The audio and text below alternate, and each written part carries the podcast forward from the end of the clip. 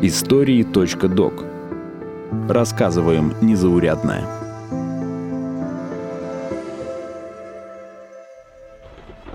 Сукин сын! Червяк бумажный! Капитан-лейтенант, что вы себе позволяете? Офицерам ему, видите ли, в услужение подавай! С кораблями да с матросами! такие явиться? Я все! Крузенштерн ничто! Он будет мне покорен! Покорен вам? Ошибаетесь. Всем привет! Это заключительный эпизод о первом русском кругосветном путешествии на кораблях «Надежда» и «Нева». В прошлых частях мы взглянули на экспедицию глазами капитанов Ивана Крузенштерна и Юрия Лисянского. Этот эпизод посвящен экипажам кораблей, офицерам, матросам и гражданским. Слушайте, но в этот раз внимательно. Внимательно.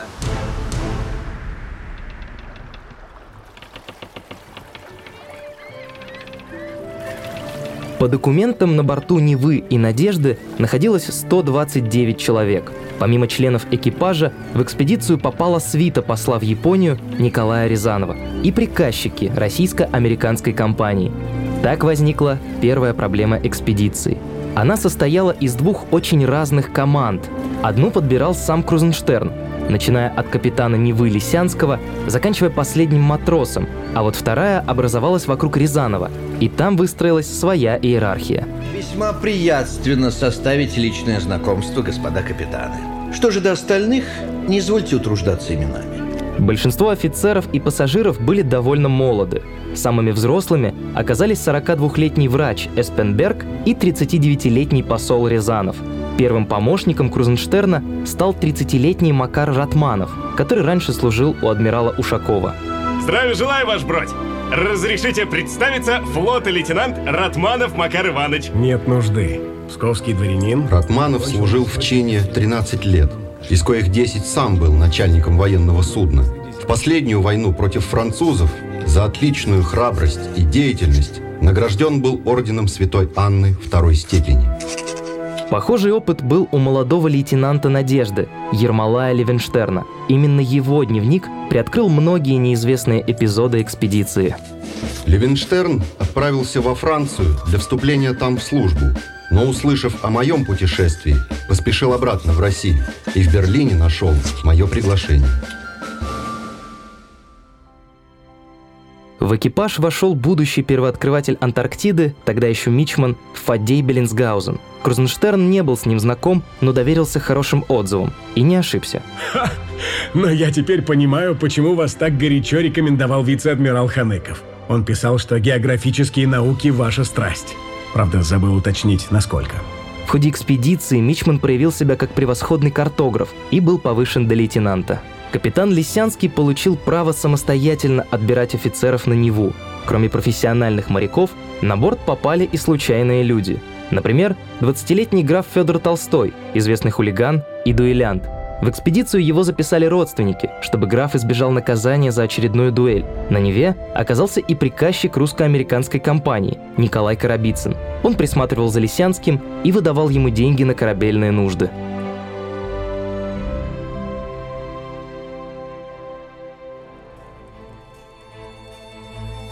Первых же дней экспедиции на «Надежде» начала обостряться атмосфера. Экипаж никак не мог поладить с Николаем Рязановым. Вошь коечная, да отбросы портовые! Работу их и мартышка выполнить может. Невозможно Едино, на одном важны, корабле долго и слишком часто притворяться. Уже сейчас виден насквозь фальшивый характер Рязанова. Очень часто он бывает безрассуден, вульгарен, пристрастен и вспыльчив. Вопросы вызывала не только манера общения Николая Петровича, но и некоторые его поступки.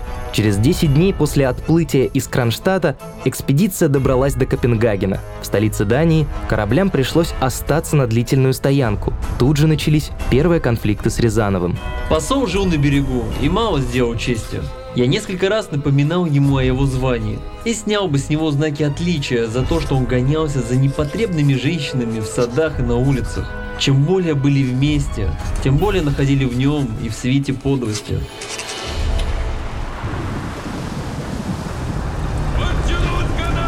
Покинув Данию, корабли попали в сильный шторм. Непогода оказалась испытанием даже для бывалых моряков.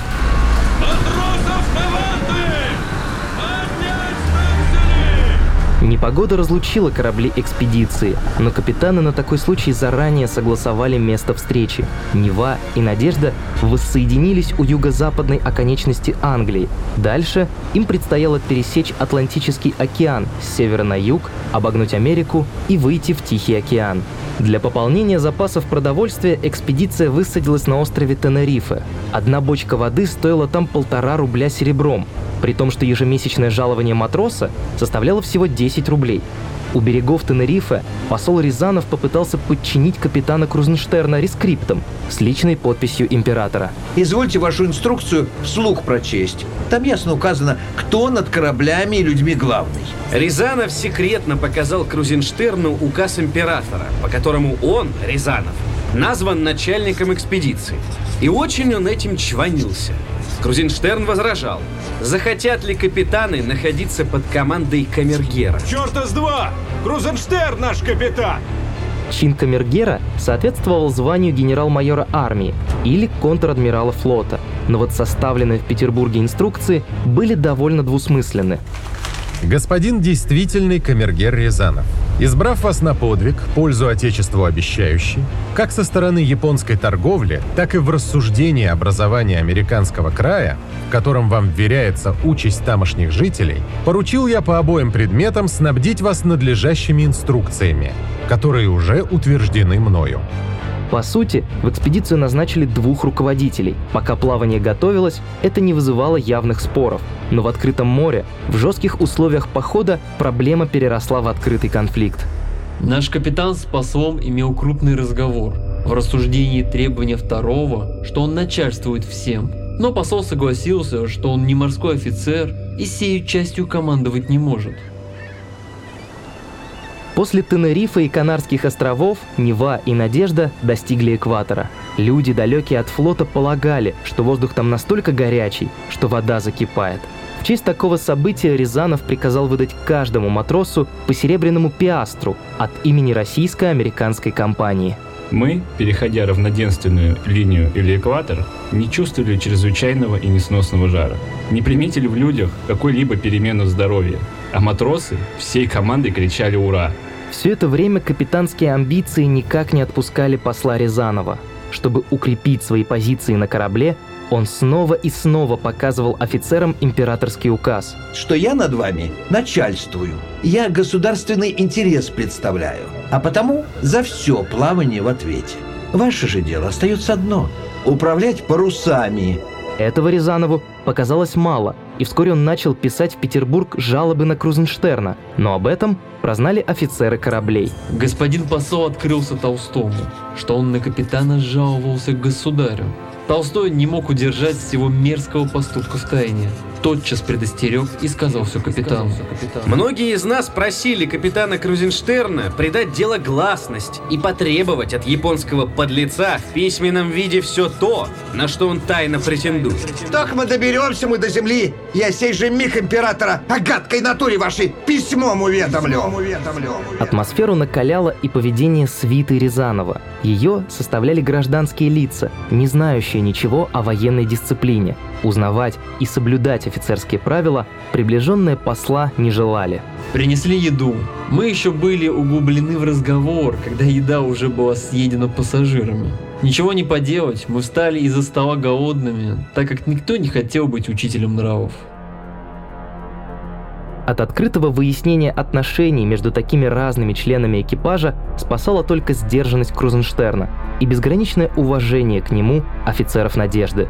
Но мягкость Ивана Федоровича не всегда устраивала подчиненных, которые расценивали ее как слабость. А вы, Крузенштерн, своим понебратством с чернью имя дворянское позорите. В своем дневнике Левенштерн писал, что желание капитана завоевать любовь экипажа неоднократно приводило к неисполнению приказов.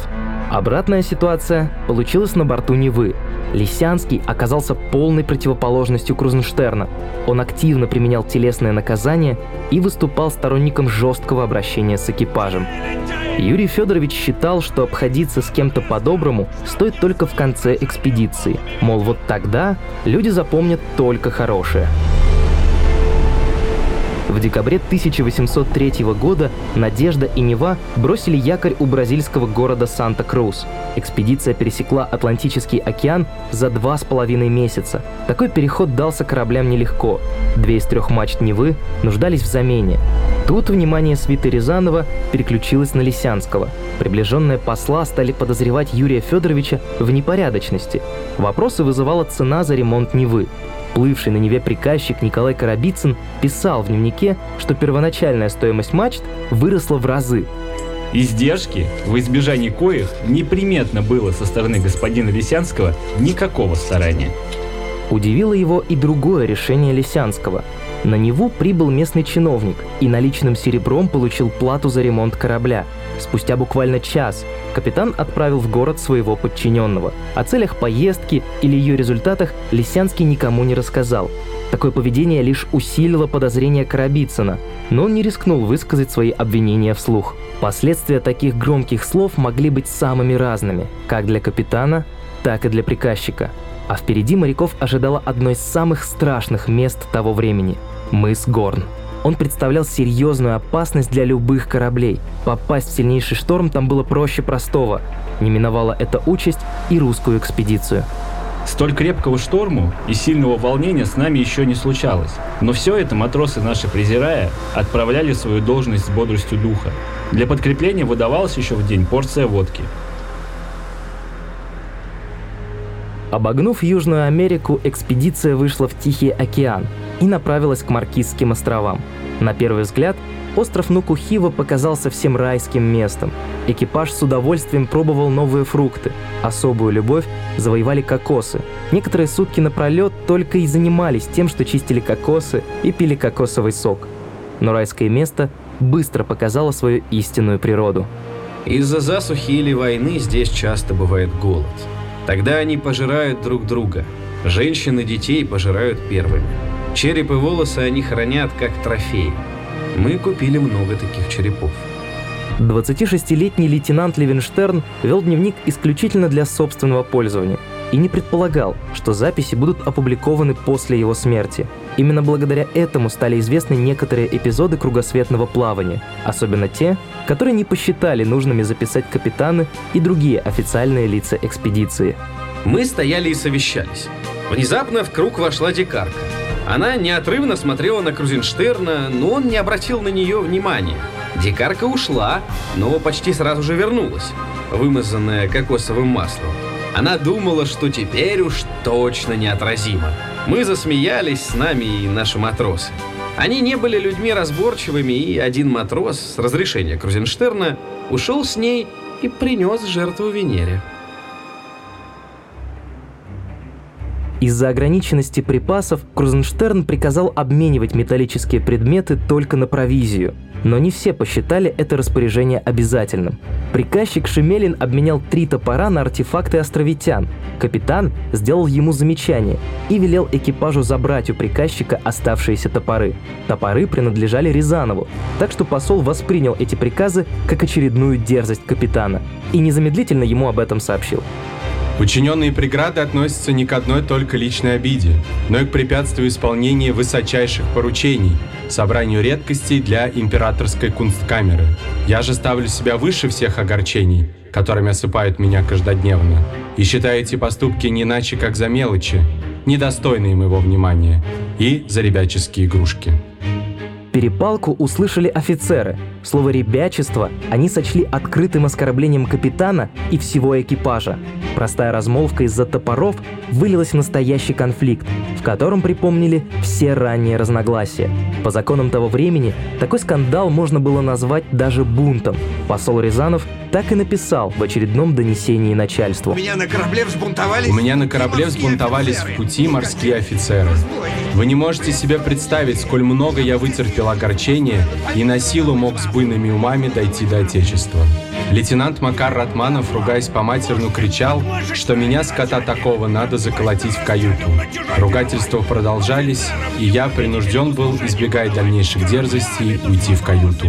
Сколь не жестоко мне было проходить экватор, не пользуясь воздухом.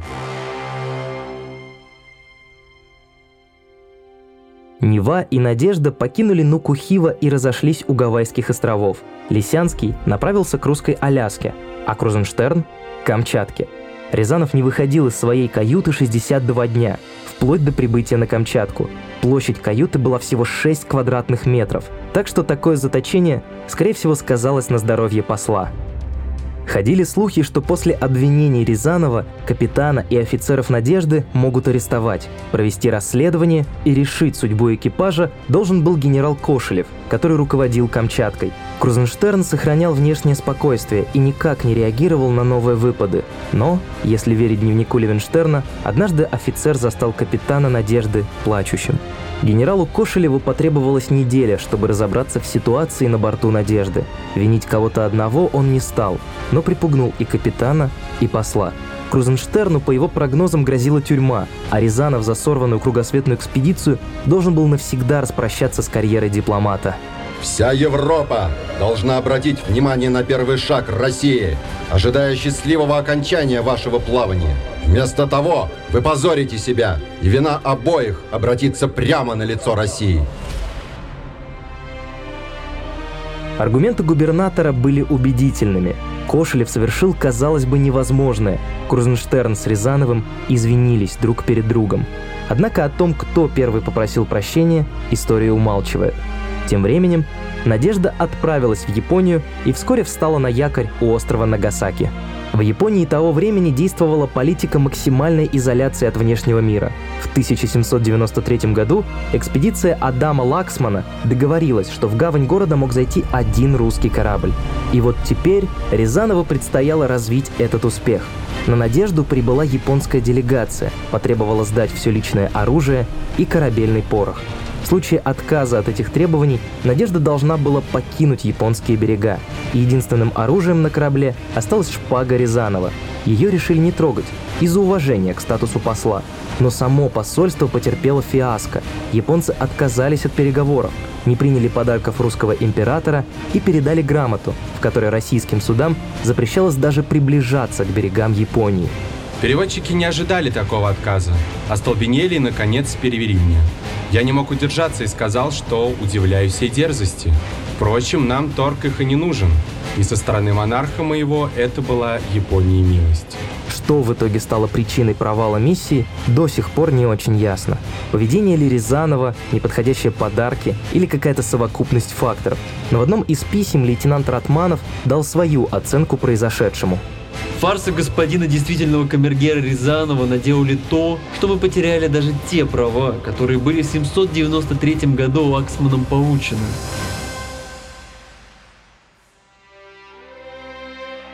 18 апреля Надежда оставила Нагасаки и направилась обратно к Камчатке. Там экипаж и капитана Крузенштерна ожидал радостное известие. Император приказал Рязанову прекратить участие в экспедиции и отправиться на Аляску. Не думаю, что о сей разлуке кто-либо из нас надел траур. И к удовлетворению нашему, капитан наш Крузенштерн пожалован орденом Святой Анны второй степени. Приключения Камергера на этом не закончились. Он отправился на Аляску для инспекции русских поселений, где тогда царил голод. Купил корабли Юнона и Авось, наладил поставки продуктов из Калифорнии и обручился с дочерью коменданта Сан-Франциско, Марией Концепсион Аргуэльо – но это уже совсем другая история. И качнуться бессмысленной высью Пара фраз, залетевших отсюда Я тебя никогда не увижу Я тебя никогда не забуду В начале октября Надежда отбыла с Камчатки. Ей предстояло встретиться с Невой, провести успешную торговлю в Китае и пересечь Индийский океан, чтобы вернуться в Россию – уже по пути домой произошла трагедия. Из собственного пистолета застрелился лейтенант Надежды Петр Головачев. Крузенштерн тяжело воспринял смерть офицера, которого до экспедиции лично не знал, и взял только по рекомендациям. Головачев был единственным офицером Невы, поддержавшим камергера Рязанова. Возможно, на него повлияло отношение экипажа, принявшего другую сторону конфликта. Возможно, прав был лейтенант Ратманов, который называл причиной самоубийства войну между Францией и Россией. Головачев восхищался французской культурой и Наполеоном и не представлял себе возможности сражаться с французскими судами. Символично, что похоронили Головачева на острове Святой Елены, куда спустя годы был сослан Наполеон Бонапарт.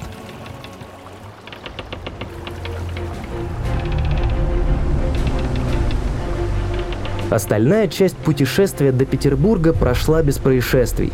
19 августа 1806 года Надежда бросила якорь в Кронштадте. Двумя неделями ранее из похода вернулась Нева. И первое русское кругосветное плавание, несмотря ни на что, завершилось успешно. Адам Иоганн фон Крузенштерн на заработанные во время плавания деньги купил себе и жене новое поместье рядом с землей своего брата. У него родились три сына – Александр, Павел и Эмиль, и две дочери – Шарлотта и Юлия. Крузенштерн был назначен директором морского кадетского корпуса, членом Адмиралтейств Совета и непременным членом ученого комитета морского штаба. Под конец жизни дослужился до адмирала, состоял при особе его императорского величества и стал соучредителем Императорского русского географического общества. Николай Петрович Рязанов хотел вновь завоевать расположение императора. Для этого он попытался наладить торговлю между голодающими поселенцами в Русской Америке и Верхней Калифорнией, которая на тот момент была испанской. На кораблях «Юнона» и «Авось» Камергер посетил Сан-Франциско, где договорился о поставках продовольствия для русских колонизаторов. Там же Камергер обручился с Кончитой Аргуэлью, дочерью коменданта Сан-Франциско. Рязанов отправился через Россию в Ватикан просить у Папы Римского разрешения на межконфессиональный брак. Однако в Сибири из-за суровой непогоды он заболел и умер весной 1807 года. Юрий Федорович Лисянский женился в 1807 году. У супружеской четы родилось шесть детей. На собственные средства Лисянский издал книгу и атлас по итогам кругосветного плавания, а также передал свою коллекцию этнографических и геологических материалов в Академию наук, Музей Адмиралтейского департамента и камергеру Румянцеву, который позже передал эти вещи в Румянцевский музей. Лисянский служил на флоте до 1809 года. После отставки он получил звание капитана первого ранга и подтверждение дворянства. Юрий Федорович прожил еще 23 года, и эта последняя полоса его жизни не имела уже отношения ни к русскому флоту, ни к русской науке. Итогом первой русской кругосветной экспедиции стала книга «Путешествие вокруг света», изданная в трех томах вместе со словарями малых народностей, а также «Атлас» – сборник карт, гравюр и рисунков корабельных ученых. Морской и литературный труд Крузенштерна высоко оценили на родине и за рубежом, как современники, так и потомки. Это была третья, заключительная часть эпизода подкаста «Истории.док» о первом русском кругосветном плавании. Подписывайтесь на подкаст на сайте ria.ru, в социальных сетях ВКонтакте или Телеграме, а также на Яндекс Музыке. Автор эпизода – Артур Арушанян. До скорого!